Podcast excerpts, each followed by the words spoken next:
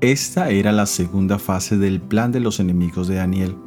Ellos no tuvieron que esperar mucho para que Daniel hiciera caso omiso de la prohibición del rey.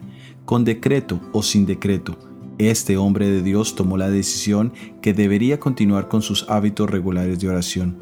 Dios era para él la fuente de toda su sabiduría y éxito en la vida. El favor del cielo era más importante que la vida misma. Su conducta fue el resultado natural de su confianza en Dios.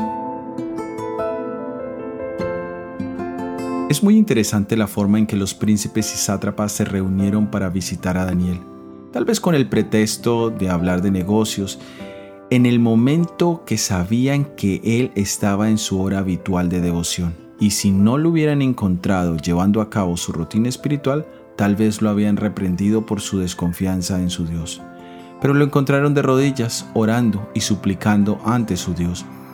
Esta visita tumultuosa es mencionada en el libro de Salmos capítulo 2 versículo 1.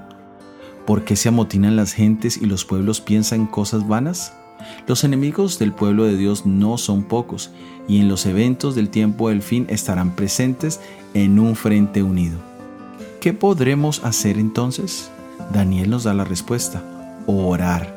¿Qué podría suplicar Daniel en esos momentos?